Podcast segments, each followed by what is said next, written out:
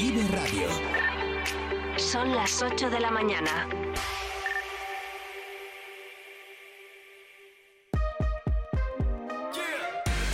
Vive Burgos con María Cristóbal.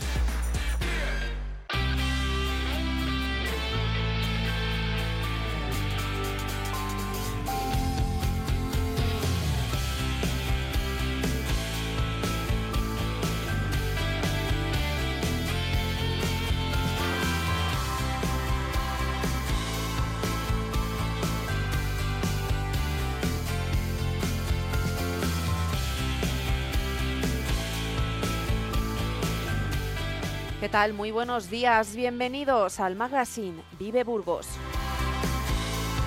Miércoles 11 de octubre y como cada día de lunes a viernes desde las 8 en punto de la mañana les esperamos en Vive Burgos en esta frecuencia para analizar a lo largo de las próximas cuatro horas los temas de actualidad que importan para Burgos, porque sí, desde las 8 de la mañana hasta las 12 del mediodía hay magazine en Vive Burgos. Y si se pierden alguna de esas cuatro horas de nuestro magazine, ya saben que tenemos los podcasts en nuestra página web viveradio.es.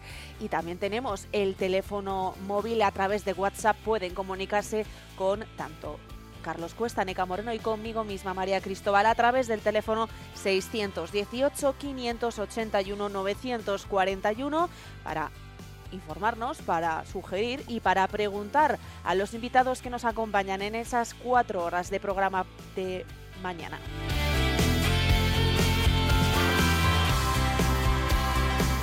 Los vecinos de San Pedro de la Fuente llevan meses exigiendo mayor presencia policial y cámaras de vigilancia para tratar de encontrar al autor de los incesantes incendios en la calle Emperador. El, último de ellos fue hace cuatro días, pero no se trata solo de coches quemados. Han ardido colchones y las llamas han llegado a las fachadas de los edificios. Con el miedo razonable y el hartazgo de los vecinos, abriremos esta primera hora de Magazine. Este será nuestro tema de portada. Hoy hablamos con la presidenta de la Asociación de Vecinos, Conche Camarero.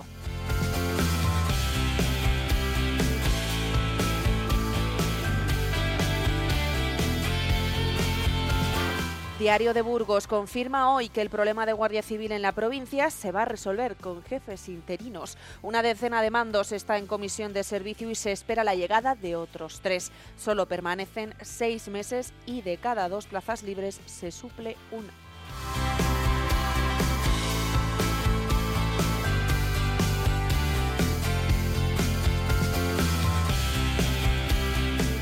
Patrimonio Nacional celebra mañana, jueves 12 de octubre, el día de la fiesta nacional, una jornada de puertas abiertas, acceso libre y gratuito hasta completar aforo en todos sus espacios excepto en el Palacio Real de Madrid, que permanecerá cerrado al público por una recepción oficial de los Reyes. El resto de inmuebles y edificios pertenecientes a Patrimonio Nacional tendrá acceso libre y gratuito hasta completar aforo. ¿Y por qué contamos esto en el magazine Vive Burgos?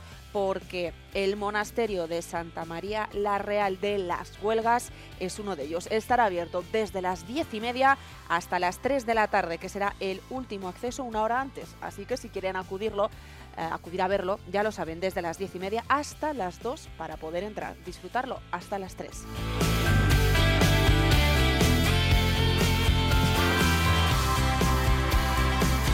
El plan estratégico que aliviará la situación del pequeño comercio que elabora la Dirección General de Comercio y Consumo de la Junta podría estar funcionando a finales de año. Ayer en Burgos, el presidente de la patronal del comercio reiteró que el plan estratégico que va a lanzar la Junta de Castilla y León se encuentra en borrador. Se va a empezar a discutir ya con él. Explicó que irá acompañado de alguna línea de ayudas y precisamente dijo para llevar a cabo esa modernización, adaptación y mantenimiento del comercio de proximidad también en la capital y provincia de Burgos.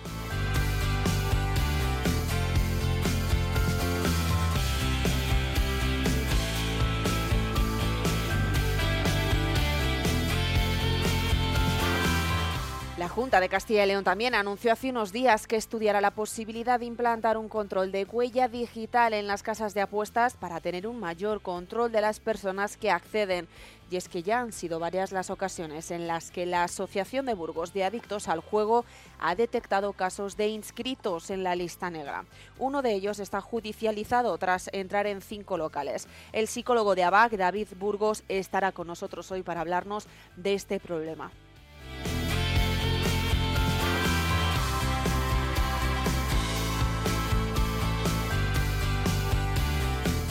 La exposición Art Books, Espacios para la Creación y el Pensamiento del Instituto Castellano y Leones de la Lengua aborda la creación en trabajos sobre el libro de artista. La muestra reúne en el Palacio de la Isla de Burgos la propuesta diseñada por el colectivo artístico proyecto Arte Ediciones que se inauguró ayer. Se trata de una muestra que reúne un compendio de trabajos en torno al libro del artista con la implicación de un grupo de artistas también y tres sellos editoriales independientes que ofrecen una mirada a una forma de entender la creación a través del libro, entendido como soporte que a una creación, experimentación, obras de arte y también poesía. La muestra permanecerá abierta al público hasta el 26 de enero de 2024.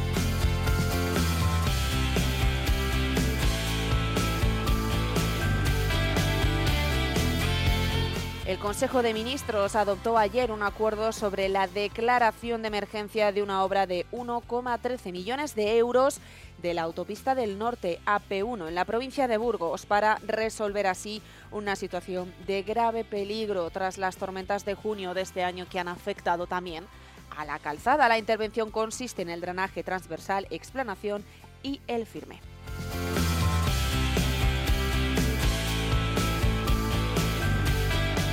Toda la población castellana y leonesa ha respirado aire contaminado por ozono en un nuevo verano tórrido que por cierto parece que todavía no ha acabado. El empeoramiento ha sido especialmente significativo en Burgos, capital. Eneca Moreno ahondará sobre esto a partir de las 10 de la mañana.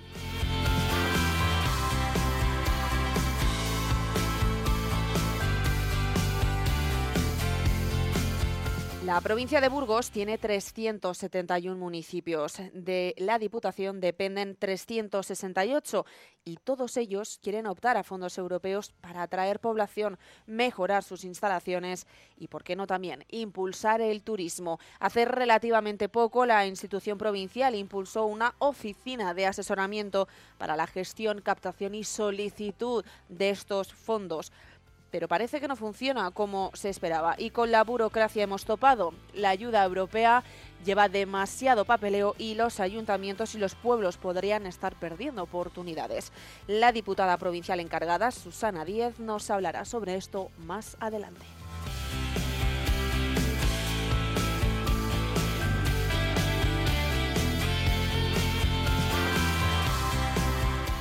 Una delegación del Consejo de Seguridad Nuclear encabezada por su presidente y los consejeros Francisco Castejón y Elvira Romera visitaron ayer la central nuclear de Santa María de Garoña para conocer los trabajos que se van a desarrollar en la primera fase del proyecto de desmantelamiento y clausura de la planta burgalesa. Después de la visita, certificaron que el proyecto de desmantelamiento es factible, viable y seguro para la población.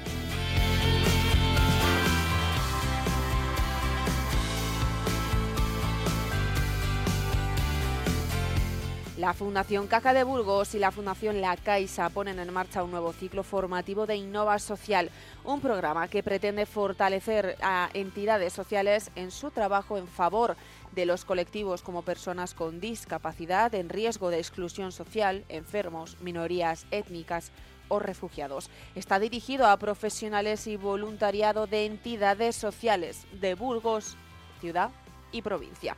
Estudiantes universitarios también pueden ayudarse de este eh, programa y también personas en situación de desempleo.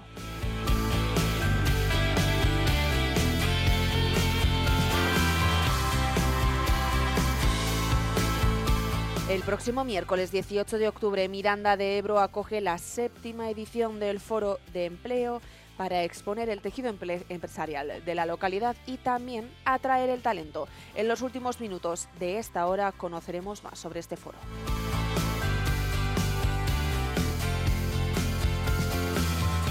La localidad burgalesa de Cantabrana vuelve a organizar este domingo 15 de octubre su tradicional Feria de la Manzana Reineta del Valle de las Caderechas, una cita anual en la que participan una treintena de expositores y sobre la que hablaremos más adelante también con Eneca Moreno a partir de las 10.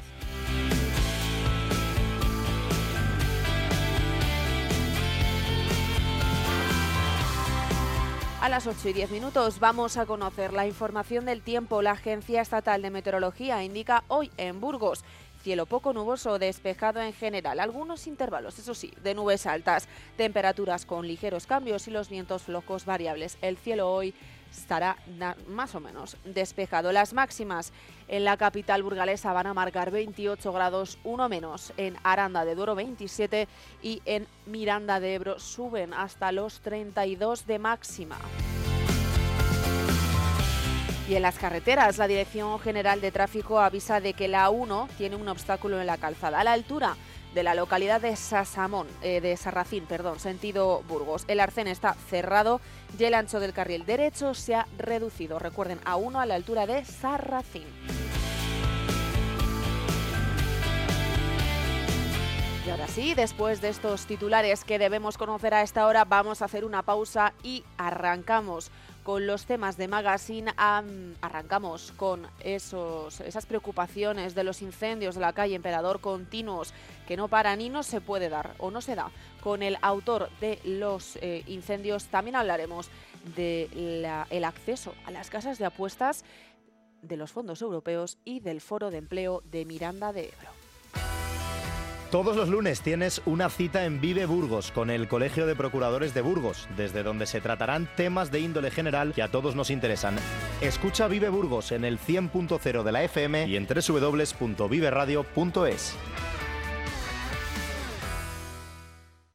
abierto en el centro de la UNED de Burgos el plazo de matrícula para grado, máster, idiomas, curso, acceso mayores 25 o 45 años, sin límite de plazas, sin nota de corte, con una metodología online innovadora y el trato personal de nuestros tutores. Estudia en la universidad pública más grande de Europa. Matricúlate hasta el 23 de octubre en www.uned.es. El sector primario en Castilla y León es el protagonista cada mañana en Vive Radio. Desde las 7 y 10 de la mañana, de lunes a viernes. De lunes a viernes. Jaime Sánchez Cuellar te ofrece toda la actualidad informativa relacionada con la agricultura, y, la ganadería, y la ganadería. Para estar al día. Para estar al día. Vive el campo. De lunes a viernes, cada mañana. Vive el campo. Aquí. En Vive Radio. Burgos 100.0. Miranda de Ebro 94.2.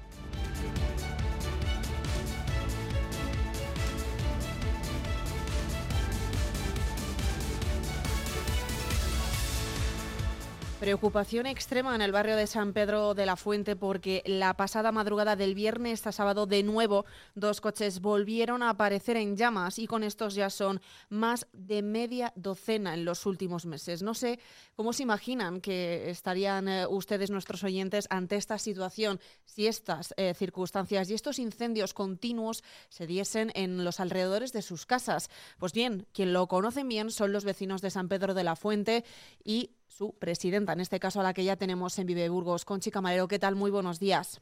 Hola, buenos días, María. Bueno, eh, hartazgo, eh, preocupación, ¿cómo puede definir eh, la sensación y, y, el, bueno, los pensamientos de los vecinos de este barrio de Burgos? Con muchísima, muchísima preocupación, una honda preocupación y como bien dices, hartazgo. Hartazgo porque vemos que esta situación no mejora. Nos reunimos hace unas tres semanas con el concejal de, Seguridad Ciudadana y nos comentó que, que, se habían incrementado las medidas, las medidas de vigilancia policial y tal, pero vemos que esto no cesa. Entonces estamos muy hartos, muy preocupados, porque no sabemos dónde va a llegar, porque siguen avanzando, ya llevamos ocho coches, en apenas un año y los vecinos están muy, muy cabreados y muy preocupados. Mm, Hemos hablado, de hecho, en alguna que otra ocasión con vecinos de, de, la zona. Hablan de miedo incluso porque el fuego llegue a las fachadas, a sus propias viviendas. En esta última ocasión, María, sí ha sido. Ya ha llegado una, una, fachada de, un edificio y no sabemos si se extiende más lo que pueda suceder. ¿Y, a qué vamos a esperar? ¿A que haya víctimas? ¿Es el momento que vamos a tomar medidas? Porque, porque vemos que si se están tomando medidas son insuficientes, ya que esto no cesa. ¿Cuál es, eh, no sé si es difícil no valorarlo, pero cuál es el, dónde radica el problema? Porque hay quien habla también, los vecinos, hay quien, quien dice ¿no? que, que la policía tendría que estar ahí mm, de manera más constante, pero es cierto que la competencia parece que se le dirige a la Policía Nacional, la Policía Local también se dice que debería de estar más presente. ¿Cuál es la sensación? Porque entiendo que aparte es impotencia. Es impotencia, mucha impotencia, María. Es decir, nosotros no sabemos si tiene que ser la Policía Nacional, la Policía Local, eh, si es una, es una operación que se tiene que llevar conjuntamente. Nosotros lo que demandamos es que haya pues, mayor vigilancia. Si tienen que estar las 24 horas del día es porque lo estén, pero porque es que, mm, ¿a qué esperamos? ¿Qué, qué, qué tiene que suceder más?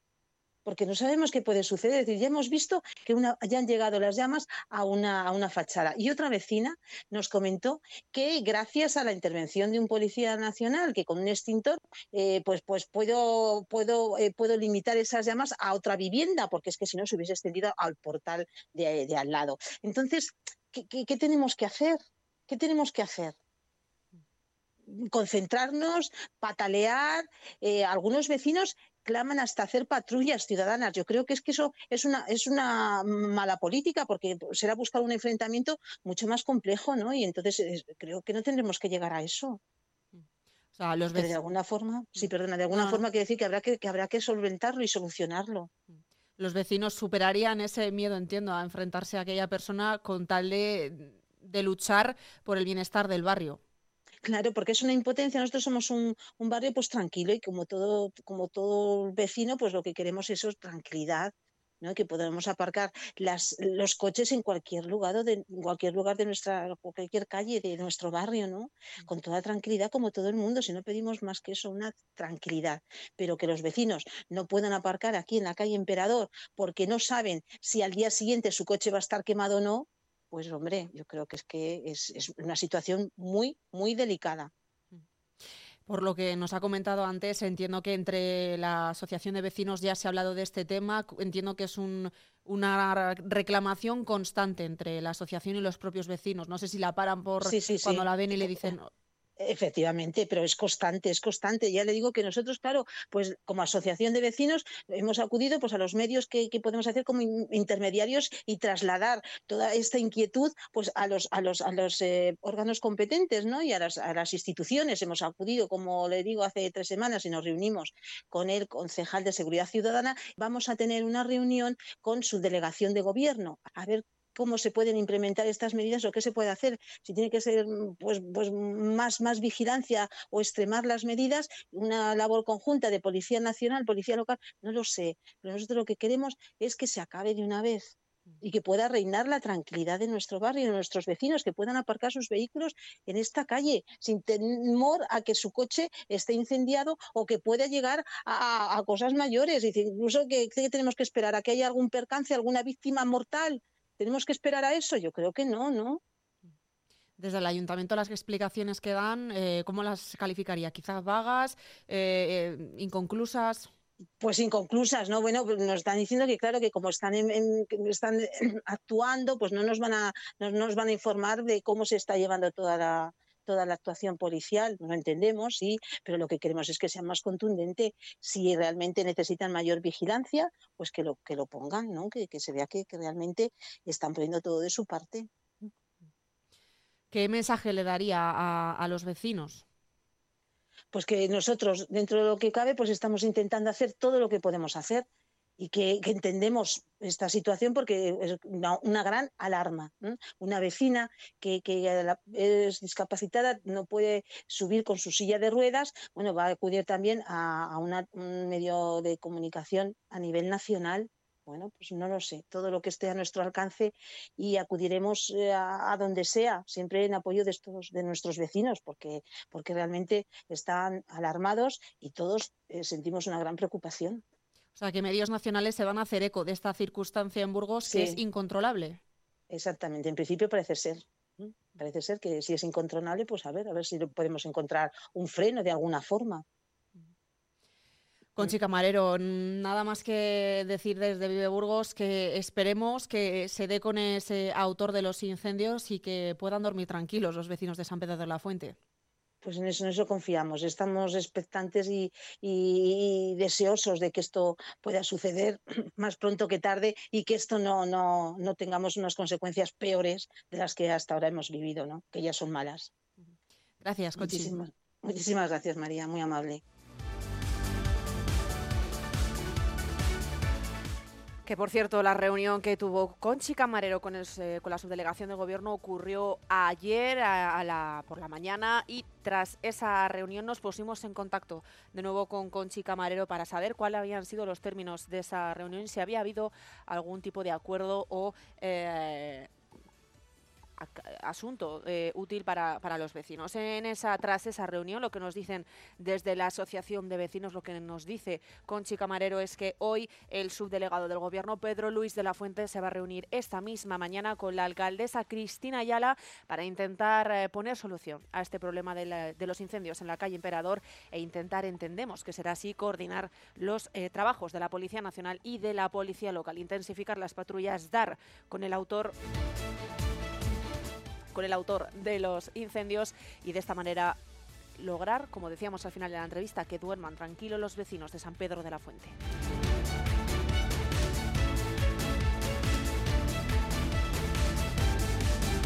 Y ya lo decíamos al comienzo también de este magazine, las salas de mm, apuestas en la ciudad de Burgos parece ser que dejarían a estar eh, entrando afectados incluso eh, del juego a ludópatas, que tendrían prohibida la entrada, que estarían en esas listas negras, pero parece ser que encuentran la manera de acceder a casas de apuestas. Hablábamos antes de que incluso hay quien eh, tiene una situación en estas casas de apuestas, en este acceso a las casas de apuestas de eh, tres ocasiones en cinco locales. Así lo decíamos al comienzo del magazine y hablábamos de que la Junta va a estudiar ese control de huellas dactilares para poder entrar en eh, las casas de apuestas y, de esta manera, si se ve que la persona que quiere acceder está en la lista negra que no tiene permitido el acceso a las casas de apuestas por ser ludópata y tener ese problema, se eh, facilitaría de esta manera su recuperación. Sobre esto ha hablado mi compañero Sergio González con el psicólogo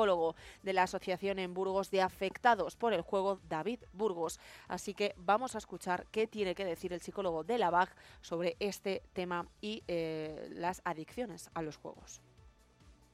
Y en la sintonía de Onda Cero y también de Vive Radio queríamos hablar en este caso pues eh, con la asociación de aquellos que les intentan dar amparo. Y es que conocíamos una noticia en el eh, sentido de que se denuncia que las salas de apuestas dejan entrar a adictos inscritos en la lista negra. Estamos hablando de personas que ya en este caso tienen, vamos a decir, que no permitida la entrada por su situación personal, pero es que se están detectando varios casos desde la Asociación Burgalesa de Rehabilitación de juego patológico y precisamente quien sabe bastante sobre esta situación y sobre cómo afectan estas casas de apuestas a los propios ciudadanos es eh, David Burgos de esta asociación ABAG, como se la conoce de manera abreviada. David, muy buenas.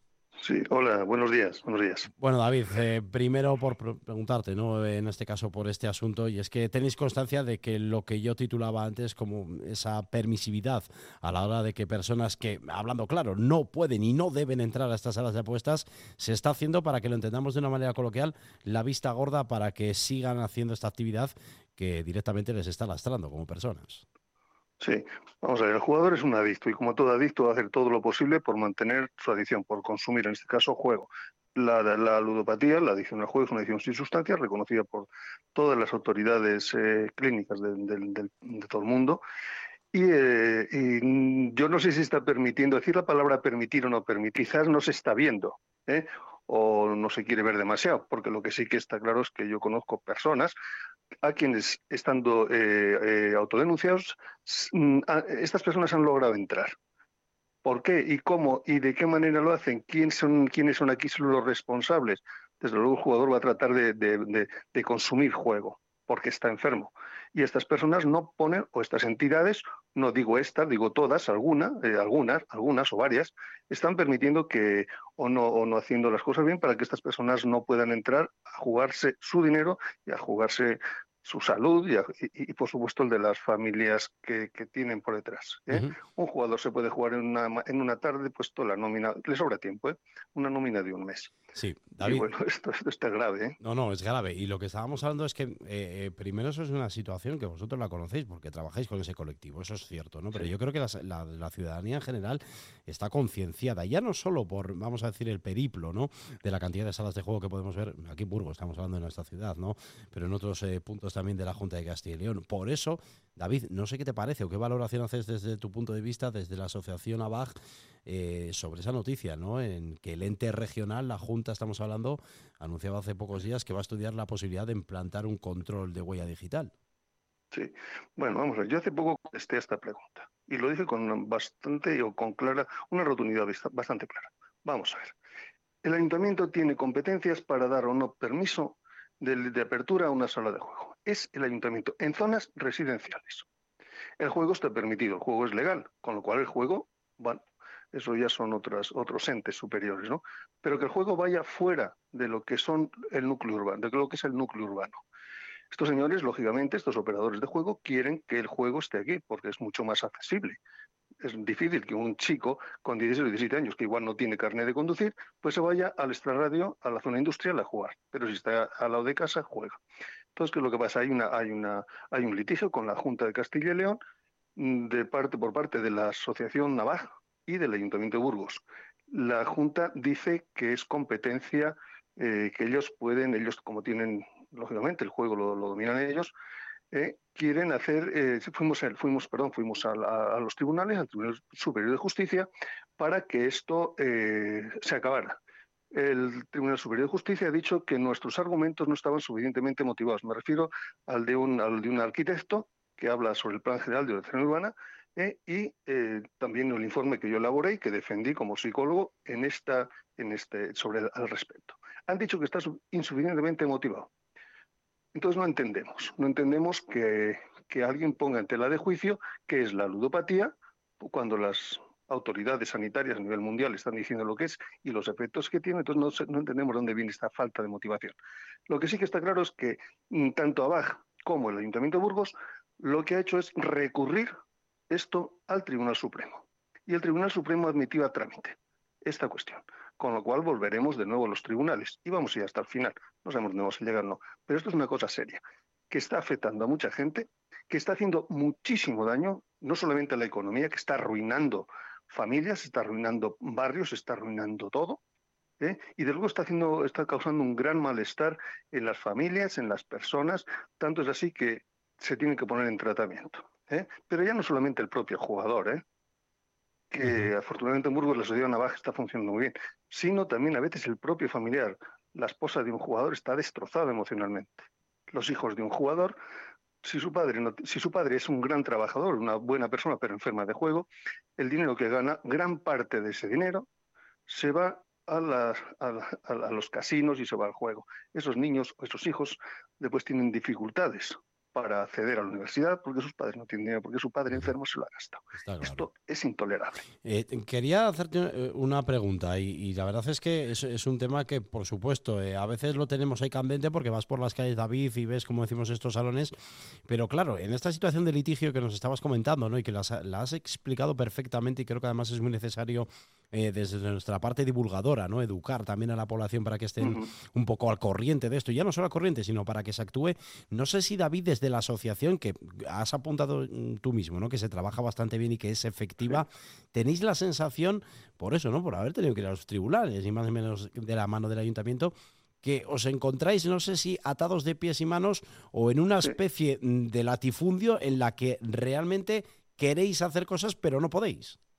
Sí, vamos a ver. Nosotros estamos haciendo lo que podemos. Estamos, mm, tenemos muchos frentes. Tenemos el frente interno, y el frente interno es tratamiento. Esta asociación lleva funcionando 35 años. El índice de rehabilitación es altísimo. ¿eh? Pero aparte tenemos, eh, tenemos otro frente, que es el externo. En este momento, frente a la Junta de Castilla y León, el ayuntamiento admitió a trámite nuestra instancia de que por favor dejaran de abrir más salas de juego. lo tomó en consideración de forma unánime y así fue. Lo es que después la Junta de Castellón es, es, la que está poniendo trabas para que, para que eso no se lleve a cabo. No entendemos. Estamos hablando de la necesidad, la igualdad, la, el tratamiento, la atención al ciudadano. Al ciudadano no se le está atendiendo. Al jugador ¿eh? se le está destrozando. Se ponen obstáculos a la hora de, a la hora de, de, publicitar pues el, el, tabaco. Me parece fenomenal, el alcohol me parece fenomenal, pero qué casualidad, ¿no? Al juego lo están potenciando. ¿Cómo es eso? El juego da mucho dinero. Da dinero que sale de dónde sale. De personas enfermas. El 40% de los, según un estudio en, Norteamérica, en Norteamérica, en Estados Unidos Canadá, en 2004, eso ya en 2004, el cerca del 40% de los beneficios de los operadores de juego proceden de jugadores enfermos, de ludópatas. En este país, eh, entre juego presencial, en estas casas que lo tienen muy cerca, y después el juego online, está haciendo un auténtico desastre. Hay personas que están arruinadas. Yo, que hago entrevistas a esas personas, uh -huh. eh, y sé cómo están, vienen con, con, con cifras de deuda de cinco, de cinco, de cinco dígitos o de seis. Una barbaridad. ¿Vale? Cinco o seis dígitos. Son pocas las que vienen con menos de cinco, ¿eh? Las, los mínimos.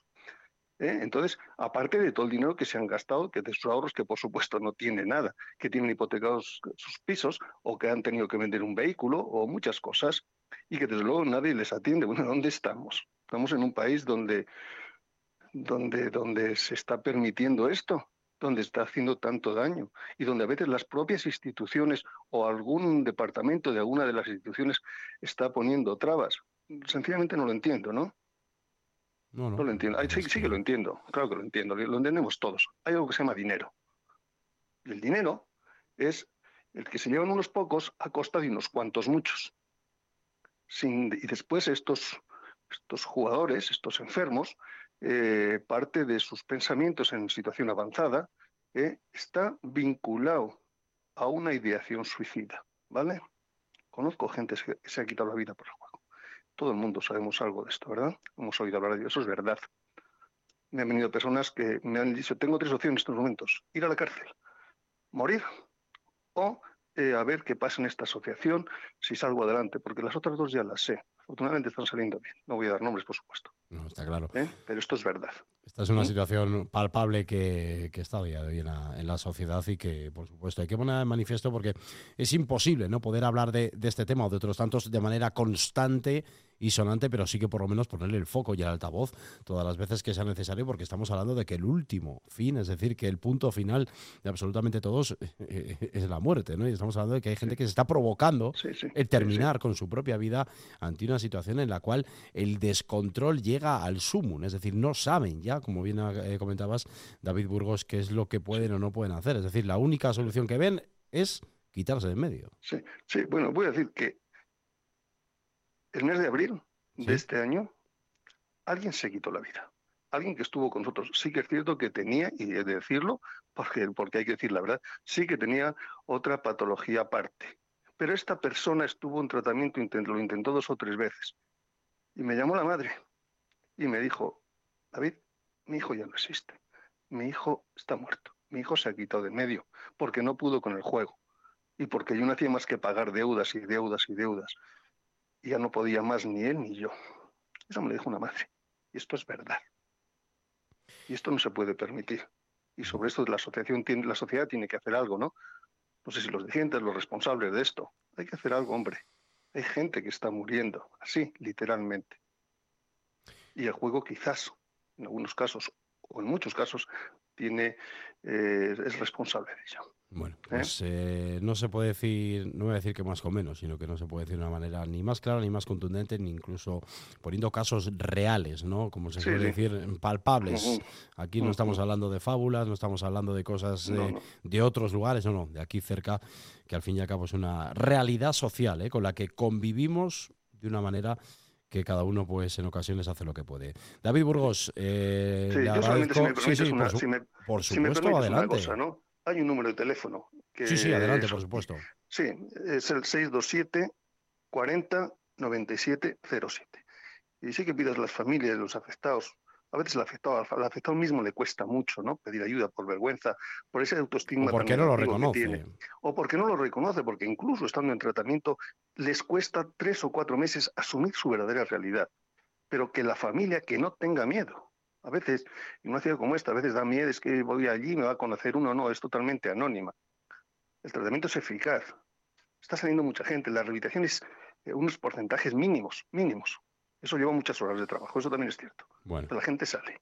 Pues hay que dar puesto ese trabajo en valor. David Burgos, de verdad le agradezco personalmente que me haya atendido y por supuesto desde los medios de comunicación estamos prestos y dispuestos desde nuestra parte para poder dar y hacernos eco y altavoz, como decía yo anteriormente, de toda esta labor encomiable, tediosa, pero también muy agradecida a la vez de la Asociación Burgalesa de Rehabilitación del Juego Patológico. David, de verdad, muchísimas gracias por estar con nosotros. Pues gracias por darnos la oportunidad de hablar. Muchas gracias.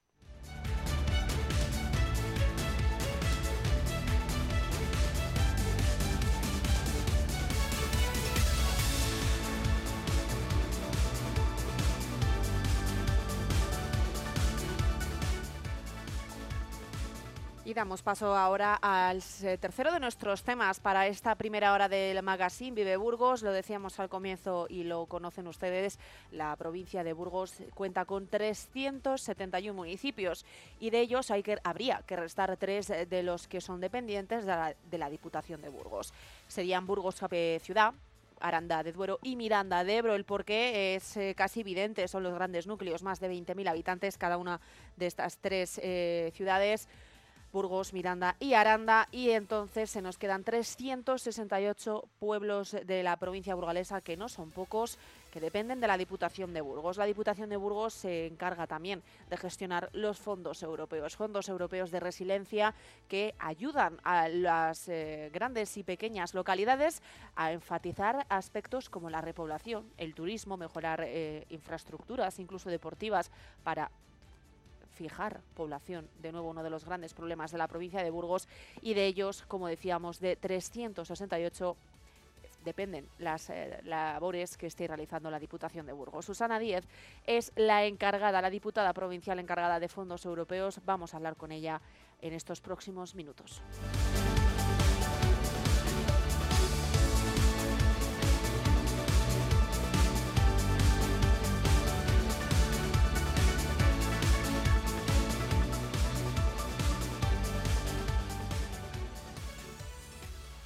Desde Vive Burgos queremos conocer en estos próximos minutos la gestión que la Diputación de Burgos está realizando de los fondos europeos. Fondos que para los ayuntamientos de la provincia de Burgos son una ayuda y un remanso para la gestión de muchos proyectos de calado para deporte, para repoblación, para ayudas, para la gestión del agua. Sin duda, muchas áreas que pueden gestionar los fondos europeos y que gestiona, por otra parte, y ayuda la Diputación de Burgos. Para hablar de este tema, tenemos a Vive Burgos a la diputada provincial encargada de esta materia. Y no es otra que Susana Díez. Susana, muy buenos días.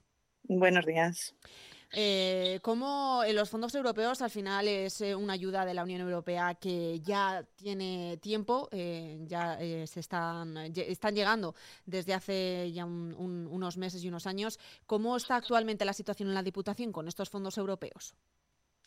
Pues bueno, eh, hasta ahora se, ha ido gestionando los fondos europeos por medio de un comité técnico eh, para el Plan de Recuperación, Transformación y Resiliencia y cuyos miembros eh, era, estaban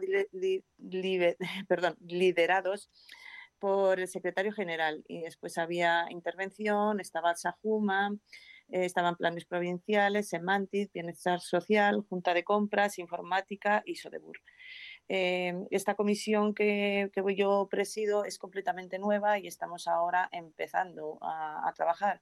Entonces, aún no, nos hemos metido mucho en estos temas porque en realidad eh, es un tema muy grande y, claro, acabamos de empezar. entonces, no puedo aún saber mucho sobre este tema, ¿vale? Eh, las funciones de, este comité que, hasta ahora ha estado en Diputación era orientar a la Administración acerca de, del sistema de gestión del mecanismo de recuperación y resiliencia. Eh, era también canalizar mediante establecimiento del correspondiente observatorio la información relativa tanto de la normativa de aplicación como de, las convocatorias y de los convenios de subvención que se vinculaban al plan de, recuperación y transformación y resiliencia y comunicar dicha información previo análisis y depuración de la misma a las unidades de gestión competentes en, esta materia. También su función es eh, elaborar y proponer la aprobación de instrumentos de gestión vinculados al sistema de gestión de los de los fondos de, mecanismos de recuperación y resiliencia y la redacción del plan de medidas antifraude eh, y también la realización de una autoevaluación básica de riesgos de fraude eh, que pueden ir y conllevar estos, estos fondos. Como nos dices. sí. Sí, perdón. Como nos dices, ¿no? La oficina es de reciente creación, por así decirlo, el departamento. Pero es cierto que los fondos europeos ya llevan un, tiempo en la provincia burgalesa y muchas veces los ayuntamientos se quejan de que lo más complicado a la hora de acceder a estos fondos y, poder eh, hacer uso de ellos y, avanzar así en el, territorio es la excesiva burocracia y, bueno, todo eh, ese entramado de, gestiones que hay que hacer, que muchas veces uno no sabe si uno puede optar o no a la ayuda y, bueno, en eso también ayuda la Diputación, ¿no? Eh, sí, mm, hay eh, eso te, mm, hay un convenio con, con Sodebur y con las asociaciones de desarrollo rural como es ADECOAR, Aldi, Tibera del, Duero Burgalesa, Agalsa, Asopiva, Adeco Camino, Adeco Ureva y Ceder eh, Merindades que mm, te pueden ayudar para, para mm, elaborar eh, eh, un poco eh, eh, lo que nos exigen los, los fondos Next Generation, y, pero sobre todo para, para hacer esta comisión antifraude. Y, la verdad es que ahora mismo, por ejemplo, se han hecho ya 12, hay 12 proyectos aprobados por Diputación de Burgos con un importe de 13,8 millones de euros y las temáticas es la sostenibilidad turística, el bienestar social, la digitalización empresarial, la capacitación tecnológica de personas, comercio, eh, modernización de administrativa perdón, de la administración pública y mejora de la dotación de servicios de extinción de incendios. Eh, es lo que se está ahora. y estamos intentando también eh, ir mejorando, pero claro, ya te digo que es que mm, la comisión es completamente nueva, tenemos que empezar desde cero y, son muchos temas los que hay que empezar y bueno, pues poquito a poco eh, iremos cogiendo y dando servicio a todo el mundo la Oficina de Asesoramiento a los Ayuntamientos de Burgos para precisamente captar fondos europeos, ¿cómo se está gestionando? Porque se aprobó en pleno el año pasado, costó que empezara a arrancar y es cierto que está trabajando, pero parece que no a un ritmo eh, quizá demasiado elevado para lo que se esperaba, que al final los fondos europeos gestionan muchos eh, millones de euros y son muchos los ayuntamientos de la capital burgalesa, de la provincia burgalesa es que como, como oficina como tal no, no, es, no, es, no está. Es, es un comité técnico lo que, se, lo que se creó, ¿vale? Que es el que te he dicho que está compuesto por el secretario general, eh, después está el SAJUMA, o sea, hay más de, de una, de, un, de, unas comisiones, como es el SAJUMA, los planes provinciales, semantes y tal, y eso es un comité técnico. Es que una oficina como tal, por lo que yo me he podido enterar, no existe aún es una serie de, es un comité, es un comité que se reúne y es el que va gestionando los fondos europeos. Esa es la, información que yo tengo. Ya te digo que es que yo acabo de entrar y tampoco tengo eh, demasiada información, ¿vale? Eh, estamos también en otros temas de despoblación y tal, y, bueno, pues eh, te digo eso. en realidad acabamos de entrar y acabo de aterrizar como, como diputada. Es una, una comisión que no existía, que la estamos comenzando ahora, a, que, es nueva completamente y hay que empezar a andar. Entonces, con, el tiempo eh, iremos haciendo más cosas, pero ahora mismo la verdad es que eh, hay que ponerla en funcionamiento. ¿Los ayuntamientos sí que se han interesado por esta nueva comisión? ¿O todavía eh, pues la desconocen?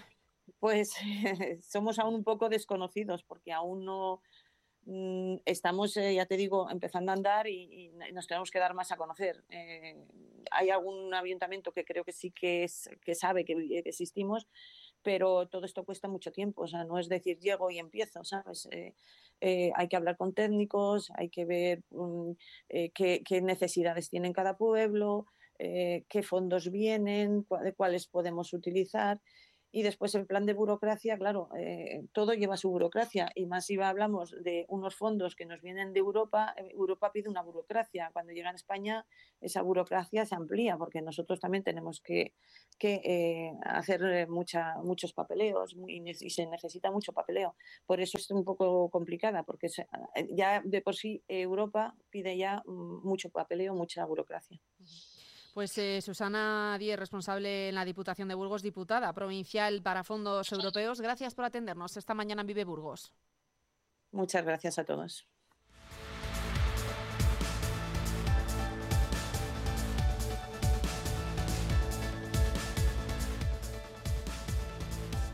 Y cuando vamos a rozar ya las 8 eh, y 46 minutos, nos vamos a ir a publicidad unos minutos y regresamos porque Noelia Ordóñez eh, nos trae para estas, estos últimos minutos del Vive Magazine el, foro empleo que se va a realizar y que se está planeando en Miranda de Ebro para el próximo 18 de octubre. Publicidad y volvemos con Noelia Ordóñez y el foro empleo.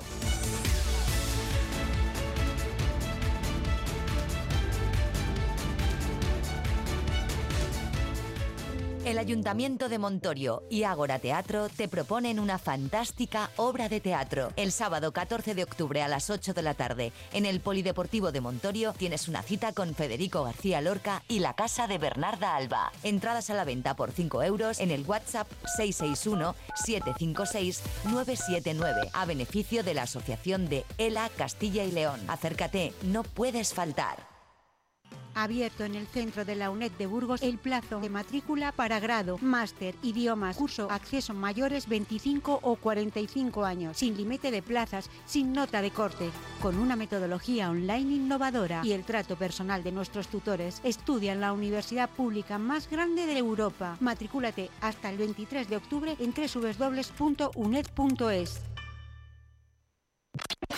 Punto de encuentro con Oscar Galvez te ofrece en Vive Radio la información completa de la jornada con las claves más importantes y un análisis de la actualidad. Punto de encuentro. Cada noche de lunes a jueves a las 23 horas en Vive Radio. Burgos 100.0. Miranda de Ebro 94.2.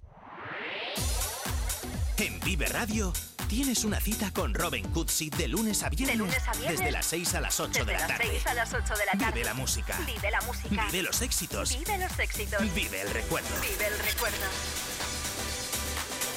Vive Radio con Robin Cutsi. Donde vive tu música. Burgos 100.0. Miranda de Ebro 94.2. Vive Burgos con María Cristóbal.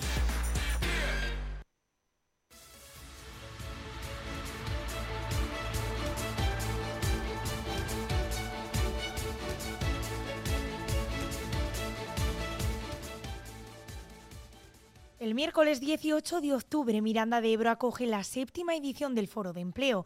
Será a partir de las diez y media de la mañana y hasta las 3 del mediodía en el pabellón multifuncional. Tras el éxito de años anteriores, FAE Miranda, en colaboración con la Universidad de Burgos, el Ayuntamiento de la localidad y CaixaBank, vuelve a lanzar esta iniciativa para traer profesionalidad a Miranda de Ebro. Eduardo Araguzo, presidente de FAE Miranda. Eh, las empresas de Miranda estamos eh, creciendo, estamos en, un buen momento haciendo eh, crecer las mismas empresas, pero para eso necesitamos talento. Necesitamos personas que quizás en un determinado momento hayan, salido de la ciudad buscando oportunidades profesionales, pero aquí se vive muy bien y hay una oportunidad de trabajo porque trabajando juntos hemos conseguido hacer una, un, crecimiento de, industrial de las empresas, pero necesitamos mano de obra y necesitamos eh, talento, profesionalidad que es lo que falta, faltan eh, profesionales de todas las profesiones, yo diría, y, tenemos que hacer ese esfuerzo y tenemos que pedirle a, los, eh, a los mirandeses que nos ayuden a hacer ese, ese esfuerzo de atracción de, de, personas que en un momento dado pues, no, estén, no estén en Miranda quieren atraer a esas personas que por razones laborales se fueron de Miranda. El foro debe ser momento de encuentro entre empresas y personas. En esta edición ofrecen 250 contratos de unas 40 empresas. El lunes 16 de octubre, por otra parte, se hará un maratón preforo para personas que estén interesadas en conocer cómo prepararse para una entrevista o un trabajo concreto. Cómo identificar mi valor añadido y saber transmitirlo, entrenamiento en Elevator Pitch y entrevistas de trabajo, programas para, para hacer esta, pues prepararse en ese sentido, ¿no? y en estrategias para aprovechar al máximo el foro, el foro de empleo, que, como digo, va a haber 40 empresas y 40 empresas con 250 puestos ofertados que esperemos que se, que se cubran todos, aunque no, no va a ser fácil. El representante del tejido empresarial mirandés destaca la diversidad que tiene la localidad y el número de personas que se desplazan a diario a trabajar desde localidades cercanas riojanas o desde Vitoria hasta Miranda. La Universidad de Burgos apoya este foro de empleo cumpliendo uno de sus objetivos, formar aportando a los alumnos competencias de liderazgo, trabajo en equipo, motivación, iniciativa, actitud y profesionalidad. Gonzalo Salazar, representante de la Universidad de Burgos. Este tipo de talleres lo que pretenden es que eh, no solo los, eh, futuros trabajadores eh, estén más motivados, sino que tengan claro a qué van en las empresas. En este tipo de cosas este, estos foros son fundamentales. Es decir, también puede pasar, y es lo que se pretende evitar, que alguien que vaya a un trabajo muchas veces diga, pues es que a cabo de 15 días, mira, esto no es lo que yo quería, esto no es lo que yo pensaba. Pues este tipo de foros donde se ponen en contacto el, demandante y el ofertante, creo que son adecuados porque además de conseguir eh, que se cubran puestos de trabajo de las empresas, además duran más porque ya han tenido una conversación previa. No es presentar un papel y ya me llamarán. Entonces, ese tipo de cosas, alegrarnos porque consideramos que es fundamental para, para, esa relación entre titulados, sean universitarios, sean de formación profesional, sea cualquier tipo de persona, con lo que demandan las empresas. CaixaBank colabora con esta iniciativa para que las oportunidades de empleo lleguen también a aquellas personas con más riesgo de exclusión social. Así lo manifestaba Juan Carlos García, representante de CaixaBank. Nuestra misión como, fundación eh, está clara, ¿no? es eh, intentar insertar,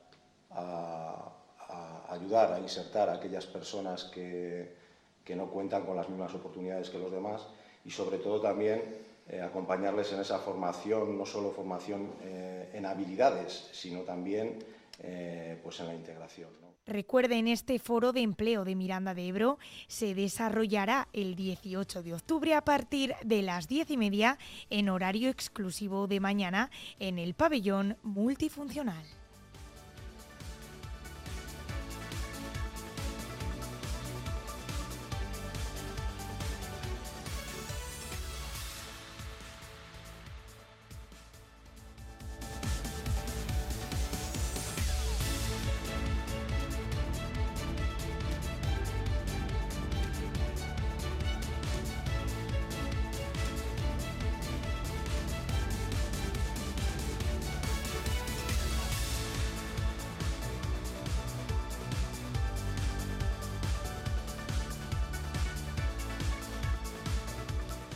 8 y 53 minutos de la mañana vamos a cerrar ya este Magazine Burgos y lo vamos a hacer con noticias eh, frescas, que podemos decir a esta hora, porque eh, bueno, es cierto que ayer Diario de Burgos hablaba y adelantaba que la tarifa de aguas subirá un 9,5%. Se habla de que eh, la media en las familias burgalesas de subida en esas facturas que llegan será de en torno a los 3 euros, 3 euros más en una familia tipo medio de media eh, subirá, como digo, 3 euros la tarifa, la factura del agua.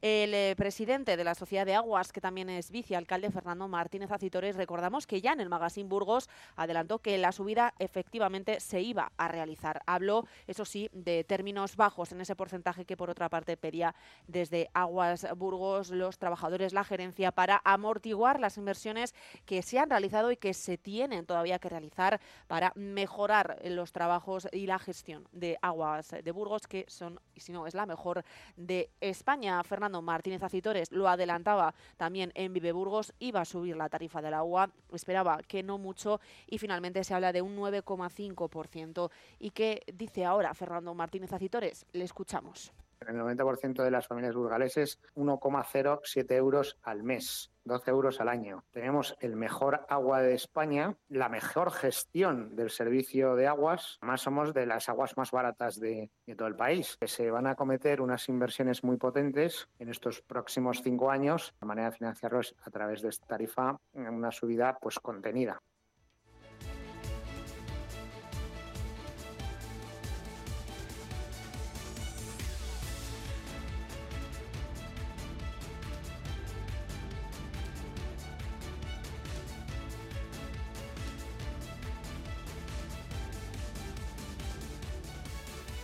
Ya lo hemos escuchado, el vicealcalde y presidente de la Sociedad de Aguas, Fernando Martínez Acitores, habla de la subida de aguas, habla, como también lo hizo aquí en Vive Burgos, de las infraestructuras, de la gestión, de que es la más barata de España, una de las más baratas. Sin embargo, hemos visto que él habla de un euro más de factura, eh, tal y como hizo aquí también en el magazine esto se enfrenta a la media que, de la que se habla en Diario de Burgos. Estaríamos hablando en Diario de Burgos de 3,21 euros y hemos escuchado a Fernando Martínez Acitores hablar de poco más de un euro de factura más al, mes. Veremos a ver qué números y qué eh, aumento tiene finalmente la factura del agua.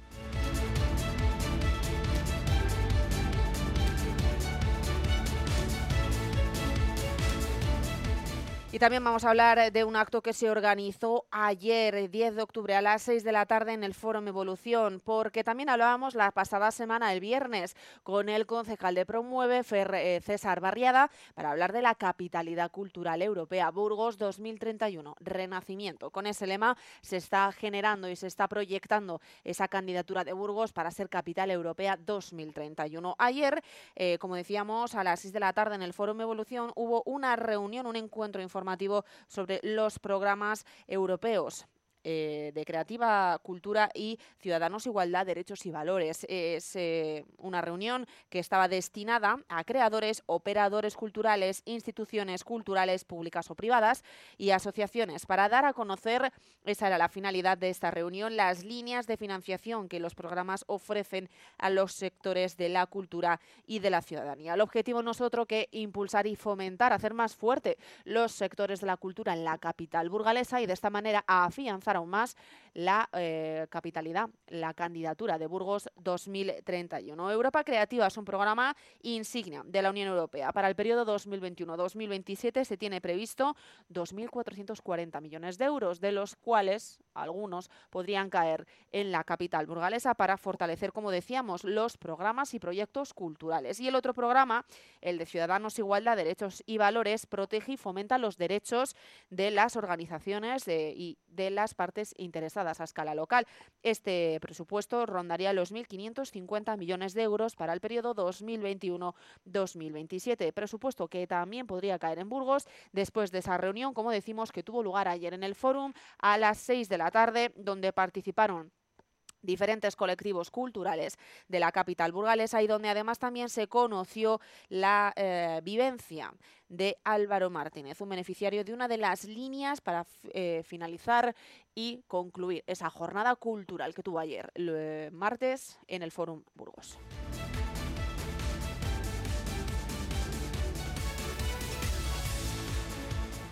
Para hoy estaremos muy pendientes de las previsiones, sobre todo de esa reunión que ya adelantábamos con Conchi Camarero. Esta jornada de miércoles 11 de octubre, la alcaldesa de Burgos se reunirá a las 5 menos cuarto, a las 16.45 horas, con el subdelegado del Gobierno para abordar y hablar de los incendios de la calle Emperador. Incendios que, como recordamos, eh, hemos hablado en esa primera hora.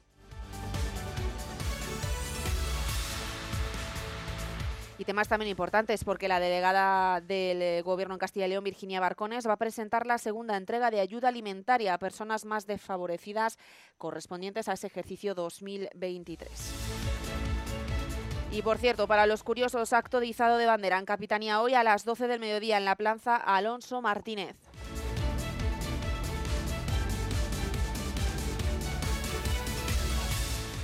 Termino esta primera hora de Magazine Vive Burgos. Les dejo ahora con Carlos Cuesta en esta próxima segunda hora del Magazine. De 9 a 10, Carlos Cuesta, a partir de las 10 en Eca Moreno. De mi parte, nada más. Gracias. Les esperamos el viernes 13 de octubre. Gracias.